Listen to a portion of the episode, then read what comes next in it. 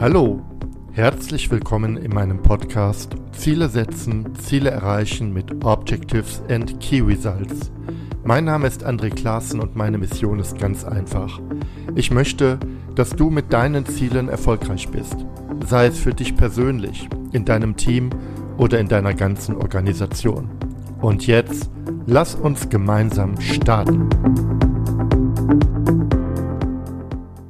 Hallo, schön, dass du dabei bist. In dieser Folge spreche ich mit Bart Den Haag, der über zehn Jahre Erfahrung in OKR hat. Bart habe ich auf meiner OKR-Reise sehr früh kennengelernt und habe sogar meine erste OKR-Ausbildung bei ihm gemacht. Bart Den Haag nutzt seine Kompetenzen aus der Strategieumsetzung, dem Lean Management und OKR, insbesondere im Umfeld der Entwicklung komplexer Digital- und Softwareprodukte. Und genau in diesem Umfeld erlebt Bart, dass viele OKR-Einführungen scheitern, weil das Framework einfach falsch eingesetzt wird. Diese Podcast-Episode ist eine weitere Premiere für mich, da ich mit Bart das Gespräch auf Englisch führe. Und jetzt wünsche ich dir viel Spaß mit dieser Episode und ab jetzt geht es in englischer Sprache weiter. Welcome to my podcast. Today I'm excited to introduce my guest, Bart den Haak.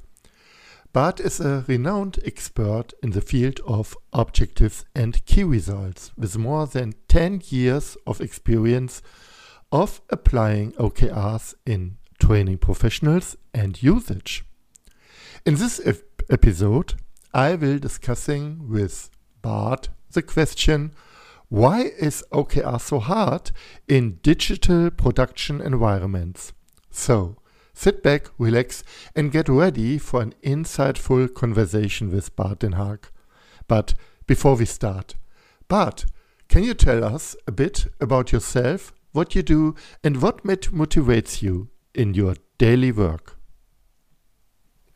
Yeah, so my, my name is Bart. I'm from the Netherlands as you probably can hear from my accent. So um, most most Dutch should speak German, but you know I, am one of those Dutch that can't. So I'm sorry.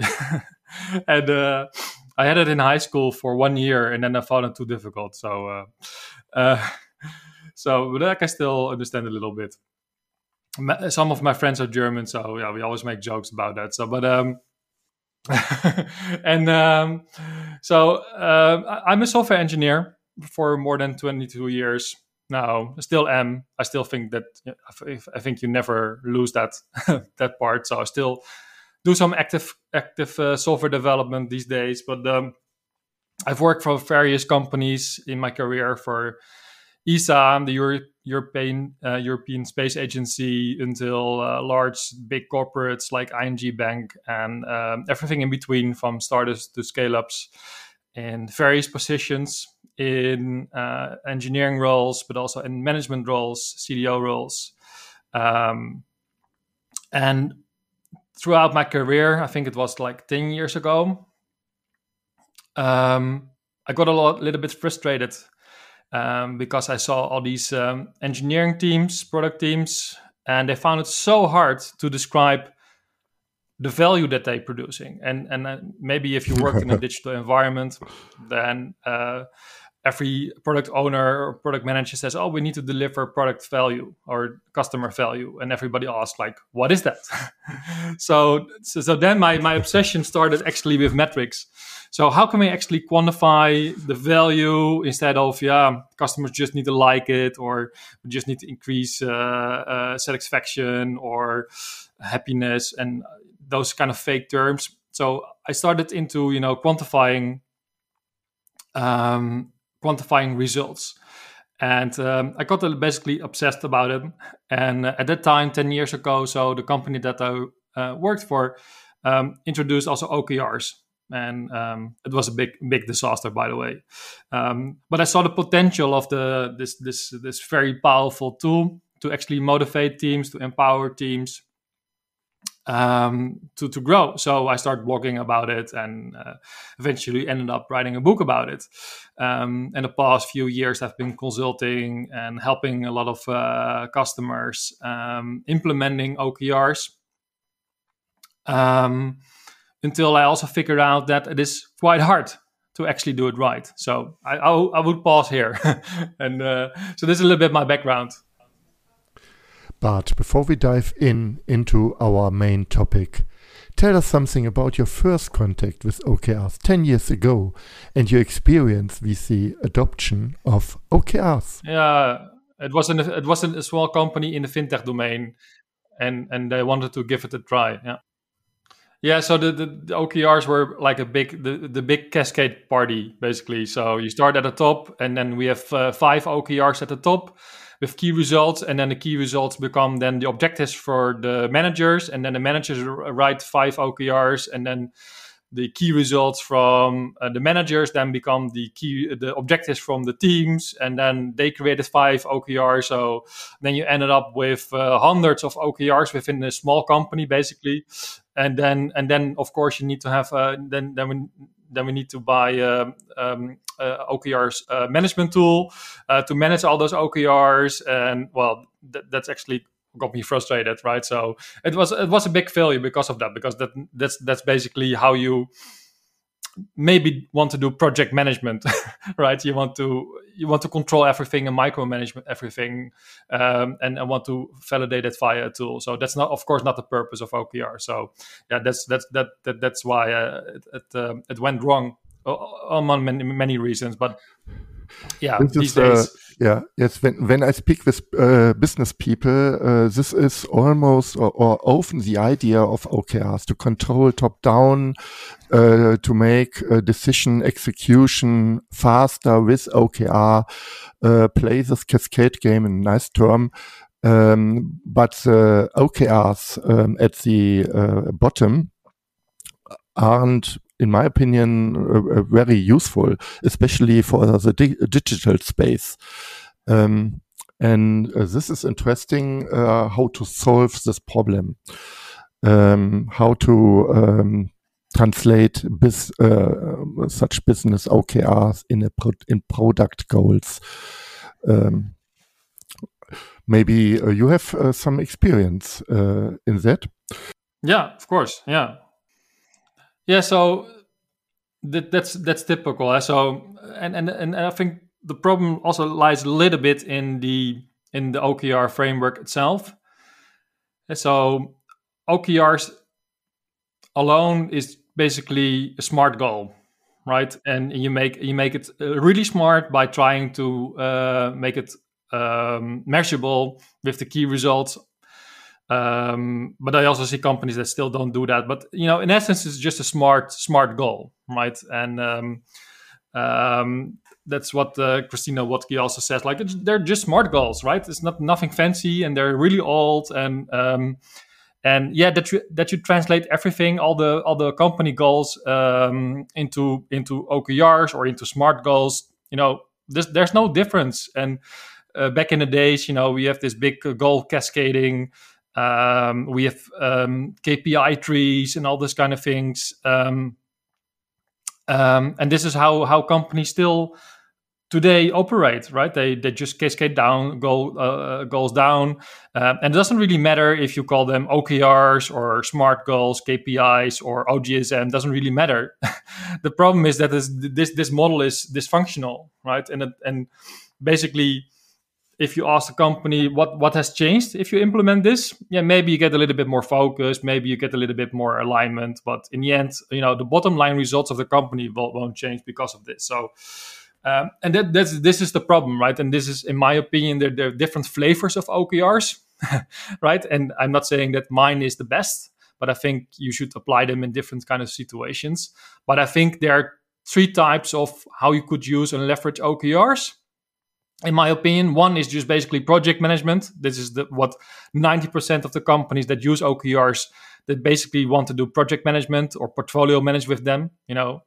Um, and and and um, that has pros and cons, right? And there's another school that says, okay, you can leverage OKRs for um, for uh, uh, for change management, right, and behavior change, and and so that's a very powerful school, I would say. So that depends a little bit on 4DX, but um, this is in companies that are probably not that digital, right? A hospital or um, an hotel or um, some of these kind of companies, right? They, they could leverage the power of OKRs as well, but they probably are going to use it a little bit more different.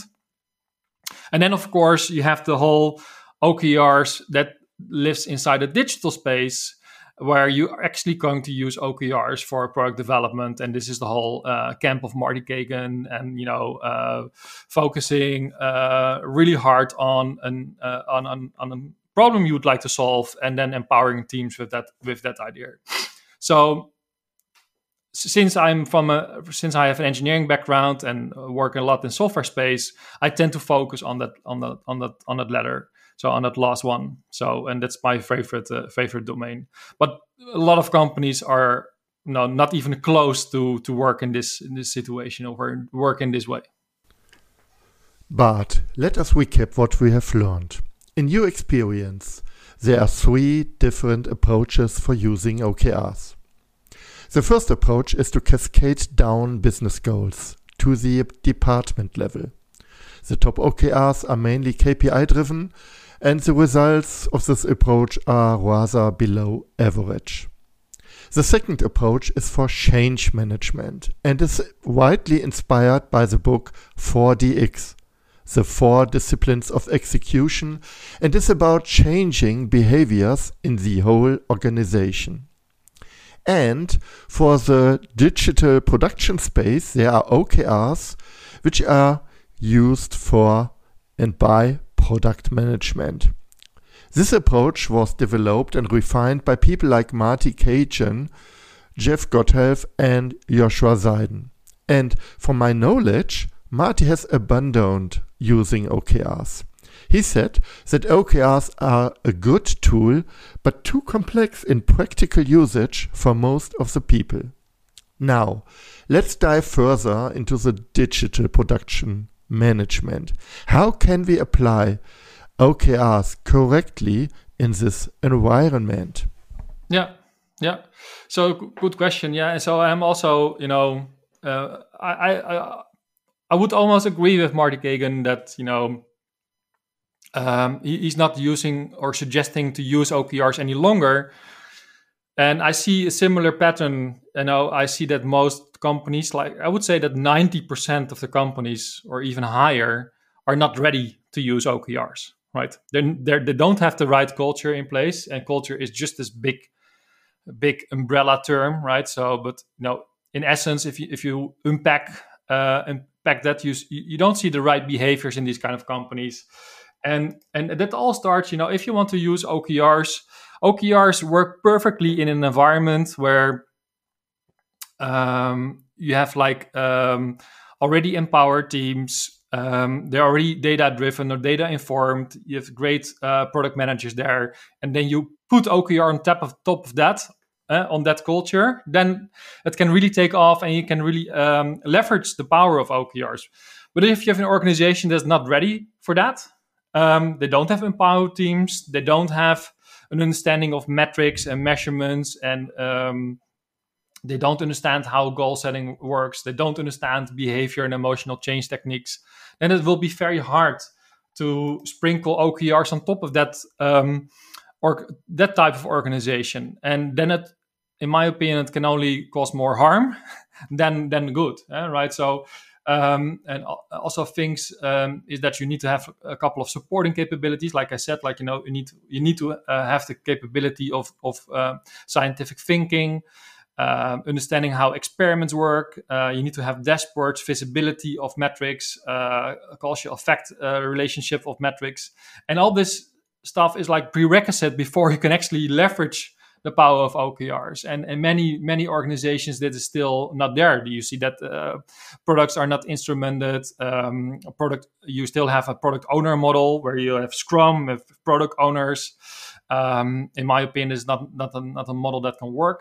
But yeah, you need to have a you need to have a culture of uh, of oper- uh, you need to have a culture and operating model, and you need to have a modern development stack, right? If you want to run a lot of uh, a lot of experiments in production, for example, you need to have an um, you need to have a good uh, modern development stack. then you need also a good modern uh, data stack. Um, uh, you need to you need to have a good data analyst in in in place. Uh, uh, things like Power BI or Tableau, all this kind of um, analytic tools you need to have in your organization uh, in order to, to get out of it. You need to have integrated customer knowledge and, well, uh, d- distributed data literacy, I would call that, right? So you need to have all those things in place and then you can put OKRs on top of that, and then it can really work. okay, I don't know a single company which fulfills all your prerequisites, but uh, that's my problem now. Um, I should say stop using OKRs to all my clients because all these clients didn't have all this prerequisites Exactly, and I, I, see I see this over and over again, and then people are going to blame the tool. They're going to say, "Oh, you see, OKRs don't work here, right?" Or, and then they go to another tool, right? They're going to use OGSM, you know, or V2MOM, or whatever stupid framework they want to use, because in the end they're all the same, right? 4DX, you know, they're all the same right? In the end, it all comes down to setting a mm. bold goal um, and then uh, define methods to achieving them. But if you want to work with OKRs, which is really data informed, um, really heavy on metrics, you need to have the um, you need to have people that can understand how product works and how to develop uh, strategies and how to leverage the data and, and set up experiments to, to make progress on that. So OKRs in that sense is not only a goal setting method, it's also a goal mm-hmm. achievement method. And if you don't understand those basic foundations, then um, then OKRs won't work. And um, of course, there's you know it's not that black and white. Yes, you can maybe run a pilot of OKRs and simultaneously develop these other capabilities in the organization. So that's what I normally advise with clients that I work with is that you need to uh, if you want to use OKRs, right? Great, but maybe uh, maybe apply or maybe start using OKRs on a team uh, or a small part of the organization that is already maybe mm-hmm. uh, a little bit more advanced in, in that area. So you see that if you have a larger company, that maybe some teams that work with online products, um, like retail kind of areas, that's that's typically organizations that you know already have data right? They already have the, they leverage uh, google analytics uh, they can maybe instrument their data or instrument the systems easily like a website or something like that. So in that space it's it's, it's relatively more easy to start adopting using uh, start adopting okrs um, but in the rest of the organization i doubt if you ever want to use okrs um, uh, yeah so so that's uh but I, um, before we say that uh, you have uh, can use OKR at the end uh, of all this, um, yeah, culture advances in the teams, um, but you use OKRs. I have written, uh, uh read uh, lately a blog post uh, from you where you used OKRs as, in my opinion, as a vehicle to um, to um, help teams to get some of this capabilities to help teams to start uh, uh, change their behavior to help teams to start uh, adopt uh, better practices in uh, software development. So in my opinion there is it is um, it is possible to use OKR to, to uh, help um, in, uh, people in their transformation or their journey to to get better. Yeah, yeah, great question. So so ideally, so the, it comes back to the to the to the to the three types of of use cases of OKRs, in my opinion. So there's project management, there's um, behavior change or change management, and there's of course product development. So you can ask a team. So if you want to put an if you if you develop an OKR for a team that's not ready for it, right? They will struggle. They will struggle, and they have no idea on how to achieve it, and they will abandon it. Um, they will find find it really hard to come up with baseline metrics. Um, they have no idea on how to start measuring um, or start measuring the right things and how that's related to business goals. So, uh, so, so if you're going to uh, apply an, OKR on top of that, it, it, probably won't work because the team is not ready for that. So you need to have a really high performing team in that sense, um, like a real product team that can actually um, uh, take that challenge and say, oh, yes, we can we can make an impact on that OKR. We know exactly how, or we don't know how exactly how. We're going to discover how, and then we figure out along the way, and we will use different kind of discovery methods in combination with delivery. And this is the whole uh, Jeff Gothelf um, and the Lean UX um, discovery, delivery, discovery, delivery cycle but many teams are not there yet right so um, so then you go back to the other type um, of OKRs, which is well, you're going to use OKRs for behavior change, for change management, and um, but you need to be really clear in the organization that um, yes, we are using OKRs, but we use OKRs only for change management, um, so that is clear for everybody in the organization. Because otherwise, um, you get some teams that use OKRs for uh, uh, for product development, and you have OK, uh, you have teams that use OKRs for behavior change. like you know, there are different mixtures, but how, how do you know which is which type? So I think it, it, it makes sense that if you say, well, we're going to use OKRs for change management, um, that you are very clear to the rest of, of, the organizations. Hey, we are going to use OKRs, but we're going to use it a little bit different than many other organizations, and that so it's very um, uh, uh, like senior leadership really needs to make this message clear um, so everybody understands. And then, of course, yes, you can use uh, OKRs to focus on uh, on behavior change of the team itself, which can be quite powerful and is one of my favorite techniques as well. But you need to be careful there. It's uh, it's a very powerful technique, and if you use it wrongly, uh, also things can go haywire. So. Um, um, and, and you need to have uh, there's some prerequisites as well. You need to have like the, the psychological safe environment where the teams feels free to start challenging themselves on on the on their own behavior.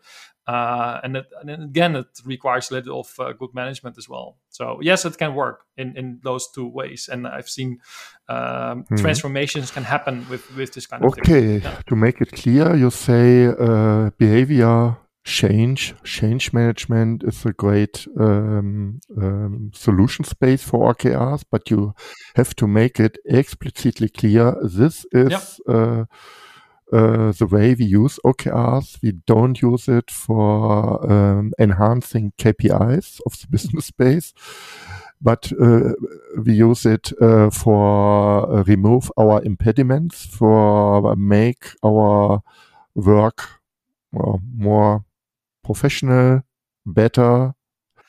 Yeah, but and and and that and that will also lead to, of course, to uh, um, to business uh, to business results, right? So if you're going to if you're if, if you think about it, if you change behavior, then you change the habits of teams and, and people, and that will lead to business results. Um, so it can, can be quite powerful. And I would argue that in many organizations, especially the large organizations, um, I think the problem to to to have better bottom line results is not necessary in the product development space right? Their products are already established. They've done already you know they're in a, well of course they they will do only like 10% improvements on their products right? But i think their challenges are i would say 90% is internal right? Their innovation is uh, social. So if you can um, um, set up a mechanism to um, do social social innovation um, by having like a framework in place for continuous change management and not like a transformation. Hey, we're going to do a digital transformation or we're going to do an agile transformation or whatever. Uh, you know, that transformation has a deadline most of the times. Like after uh, after one year, we digitally transformed or we now we agile, right? But that's not the case. You should continuously improve yourself and you know having having having such a framework in place for continuously change uh, I think is quite powerful and can be a differentiator for many organizations. Um, but I think they should stop using OKRs for um, a, a, a, team, a Scrum team that has a product owner has no uh, no way how to make any, any impact on business results. Uh, I think that's I think that's like a myth, and the organization not there yet. And you should wonder if you want a team that is focusing on a goal that they can never achieve, right? So, um, so then then of course OKRs for change management is a great way. But yeah, it's not, it's not, it isn't any different than 4DX. It's basically the same principles, but then with maybe a little bit more modern techniques. So yeah, I, think the summary would be yeah. So the summary of you know the problem in the digital space is that you need to um, have the foundation and a couple of supporting capabilities in place before you can start using OKRs. And so there's this flywheel that you want to start, yes. this the OKR cycle. Um, that can work if you have those supporting capabilities and foundation in place. And I think uh, many organizations still need to work on that foundation and supporting capabilities until they can actually leverage the power of OKR. So that would be the summary. And you can start the flywheel. This is uh, um, what I have learned. You can start the flywheel if you focus before in a very yeah in a very focused way um, in the behaviors uh, changes. No, you can no, uh, you don't use OKRs to uh, uh, enhance a business value, but you use OKRs to enhance the, uh, the, the behaviors of the teams, and indirectly you uh, uh, um, create more business value. Before we leave, Bart, we started, or you started, that you say um, the first point which got me interested in OKRs was to quantify business value. Let's uh, look uh, at this topic. Um, how do you quantify business value in 2023 with OKR? Is it possible? And uh, how do you do it? Yeah, so so quantifying business value of OKRs, I think, isn't the right approach. I think you should quantify. Mm-hmm. I think you should quantify business value before you even set OKRs. And ah, before and so that's okay. the whole mm-hmm. that's the whole problem everybody says OKRs is difficult, but actually OKRs are super easy. I would say if you have the foundation in place, mm-hmm. if you have the supporting capabilities in place, then OKRs are really simple, right? You just set a target actually on on some of the yeah. on some of the K- existing KPIs that you already have. The problem is that these KPIs aren't there. Yes, a lot of a lot mm-hmm. of companies they have like um, they have the, their KPI tree and the P and L trees and you know, and and they can use that for all the operational support. Um, and um, and and they many companies do this for for decades, right? And so um, yeah. so yes, all those metrics are in place, and um, but the problem is um, that OKRs are, um, especially in the, in the digital product space, aren't metrics that you want to influence in any of these trees. So yeah, um, yeah. that's also the reason why I I, I uh, I'm a contributor of a new book, um, which is called um, uh, Project Performance, um, where actually um, mention like an, a different kind of model where what you need to build up next to your KPI trees or whatever trees that you have uh, in order to understand how your business model works. And if you understand how your business model works, then setting OKRs is easy. So, mm-hmm. but you don't need to use OKRs for that. You can you can already build these models today. But the problem is that in many organizations, mm-hmm. these mon- these models are not present, and and that's why mm-hmm. Uh, mm-hmm. again I come back to the foundation. Um, do you understand how your company works and how everything is related to each other? And do you understand where you where where there are the leverage points? Um, and in, and in, in, in, order to understand that, you need to have like a business strategy and a product strategy, and and, and both of them are typically absent in, in in most companies. So it all comes down, you know, having a good strategy, uh, and and part of the strategy is having all those insights. And if you don't have those insights, then setting OKRs is a complete waste of your time. Yeah. Yes, um, I agree. Most KPIs in organizations are support uh, uh KPIs or are financial or controlling KPIs to support business operations, but they aren't. They didn't reflect the the, the nature of the business, or in most cases.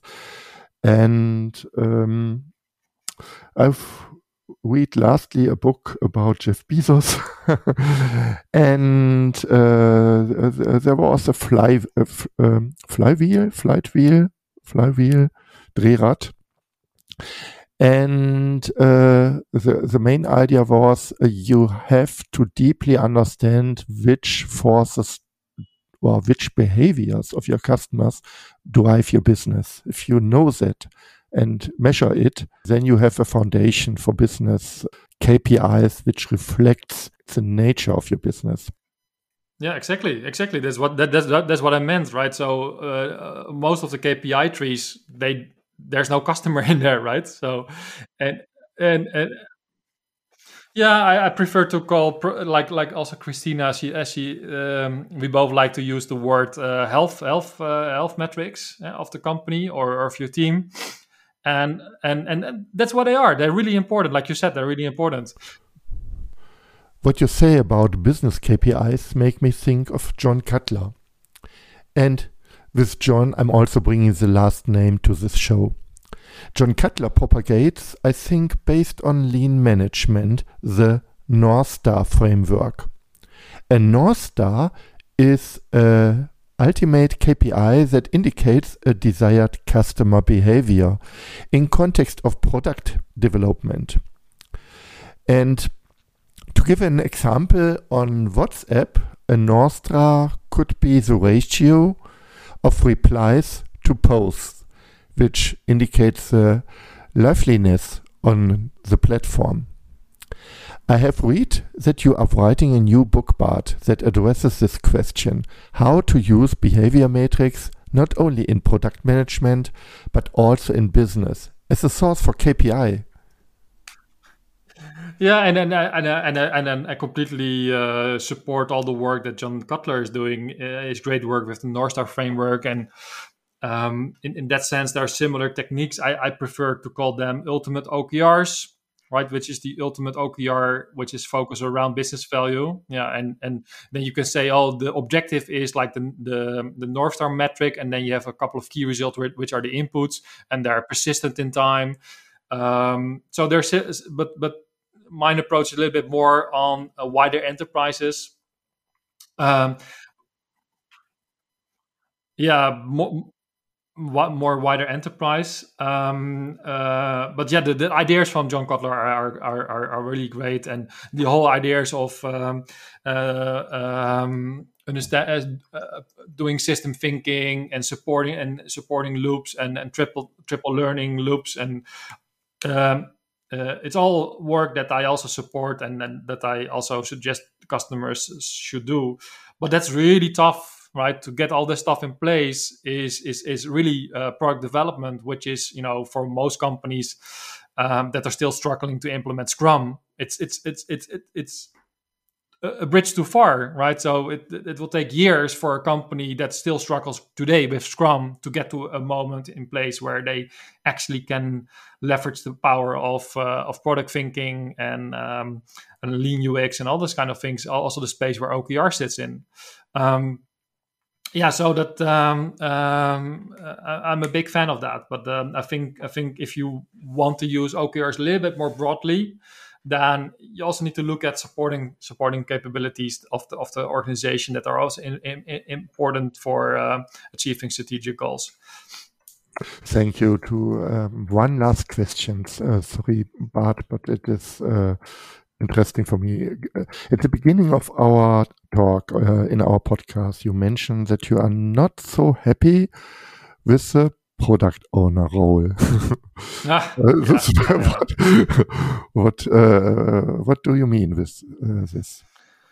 Yeah, so so I'm not I'm not a big fan of Scrum. And, it's okay. Uh, um, and and you know, and, and and and if if I so I'm, used to work with with with with teams, product teams that you know already passed the station of Scrum, and you know there's value in Scrum for sure. But um, uh, luckily, you said said it correctly, right? Um, a product owner is a role, and in many companies, it's a job title and not a role.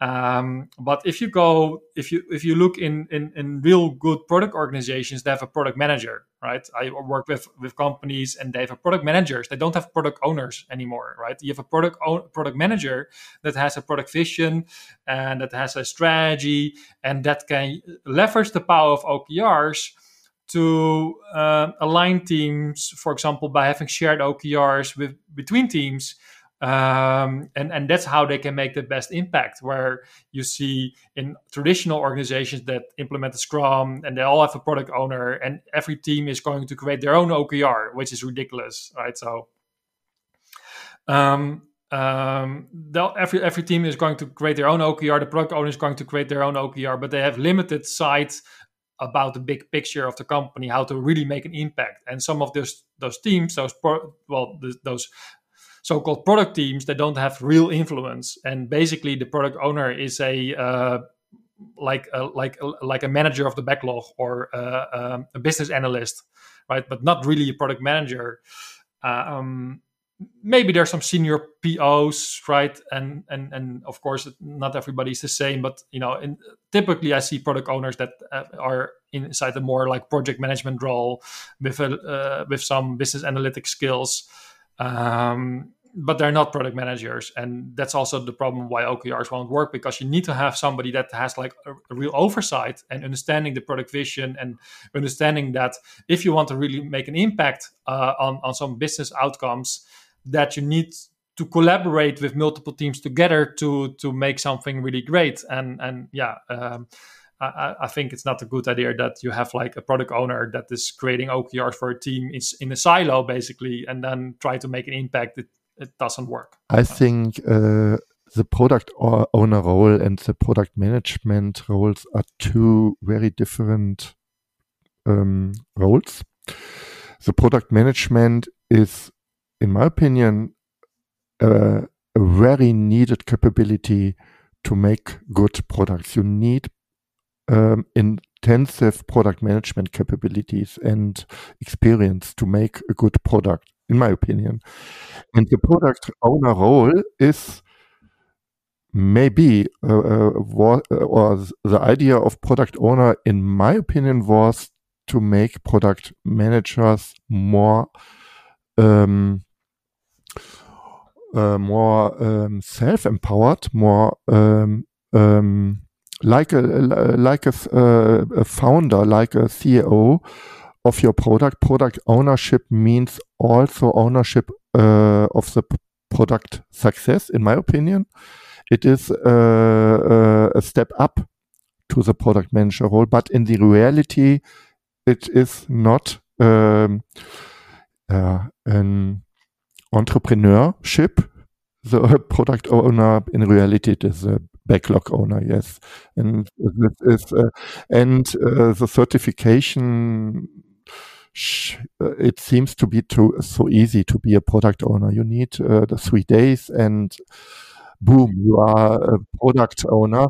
And it is, uh, uh no, it is uh, very wrong. It's a very wrong idea. If you are a good product manager and you do the product owner training on top, maybe it is a good thing. I, am very uh, but it is not.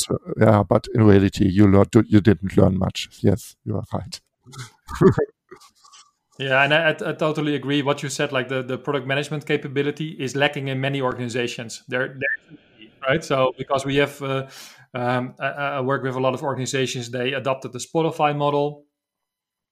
That's that's also a terrible thing to do. But anyway, uh, but in that model, there's also well, you have cut tribe leads, but that not some of them they they, ha- they are they are they have like product managers in those kind of positions, but some of them they're only like tribe directors or something like that. Well, there, there's no management product management capability whatsoever in those organizations and that's also capabilities uh, that you need to develop that's what i also meant with the supporting capabilities to start using okrs and when you have a product manager in place then you could say that then you could argue whether or not you need a product owner in in different teams. I think you don't. I think you need to have business analysts in place.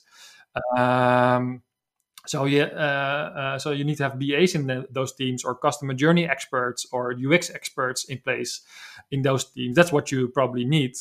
Um, and then, if you really want to use OKRs and you adopt the way of working of OKRs, because that's ultimately what you want, then I see, in my experience, that most most teams they uh, abandon Scrum because it's too limited. There are too many ceremonies. Um, and, and basically, in my experience, developers don't like that, right? And that's the whole beauty of OKRs. You can just disabandon all those things, and you can only use the, the right elements from from Scrum or my favorite uh, uh, uh, software development uh, approach is extreme programming. So then we use OKRs in combination with extreme programming, and that's really powerful. And then you know we don't have backlogs right? We don't have roadmaps anymore, and you know, and, and that saves um, and that reduces a lot of waste in the organization. Hans, uh, uh, the, the title of my book, Lean OKRs, you remove all that kind of um, governance waste around uh, around delivering great products, and I think that's ultimately what you want. But like like I said, and like you also saying, right, many organizations are not there yet, and it mm-hmm. will take at least a couple of years. It's interesting because extreme programming was, in my opinion, the start uh, or, or one foundation of the agile movement, and it should be a destination now again uh, for some teams. Yeah, extreme programming. I, have I've I've used extreme programming my whole life, so i am yes. a big fan. And maybe I'm biased, but um, if you if, if you ever used extreme programming, then yes. things like Scrum are obsolete. My main problem with extreme programming is it is. Uh, I love extreme programming. I love the framework. I am very um, uh, I'm very inspired by Kent Beck and Ron Jeffries and the other people. But extreme programming is a terrible product name a terrible product name.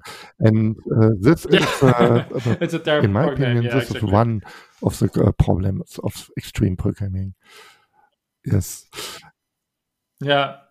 But uh, but but uh, mm. coming back to the foundation again i think if you have teams or product teams that um, that that don't use most of the practices from extreme programming, mm-hmm. they will find it very hard, right? Um, so I think this is also a prerequisite for all those things, right? You, you need to adopt um, uh, continuous integration and continuous delivery because you want to run a lot of experiments in production, for example, right? You, need to have these capabilities in your team. And if you still struggle with uh, low quality of software, you have still a lot of bugs uh, in your in your system. In your you know you have a lot of maintenance in your system. You know, doing OKRs doesn't make any sense because you're drowning in technical debt and all mm-hmm. these other things. So yeah, you know, probably uh, 50 percent or more uh, of the team capacity goes into you know fixing bugs and doing maintenance. So yeah, there's only so much you you can leave to do product innovation. Yeah. But thank you for having me. Thank you for this great talk. And um, I'm very interested uh, uh, in your book. I will write a blog post about the main points uh, of our talk. And um, for you listeners, if you are interested in in in, in Bart and his work, I will uh, have uh, links to his book and to his website in the show note. Thank you, Bart, uh, for this talk about OKRs in the digital space.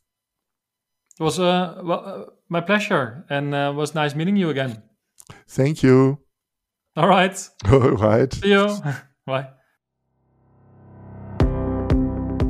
Danke, dass du mir zugehört hast. Und wenn du jetzt Interesse an weiteren Impulsen zum Zielsystem Objectives in Key Results hast, dann gehe jetzt direkt auf meine Webseite andreklassen.de. Registriere dich dort für meine OKR-Impulse. Als kleines Dankeschön erhältst du meine Checkliste für Objectives in Key Results zum Ausdrucken. Über eine Bewertung dieses Podcasts auf iTunes würde ich mich besonders freuen. Damit hilfst du nicht nur mir, sondern allen anderen Hörern auch, die Inhalte dieses Podcasts noch viel besser zu machen. Und jetzt wünsche ich dir ganz viel Erfolg bei der Umsetzung deiner Ziele.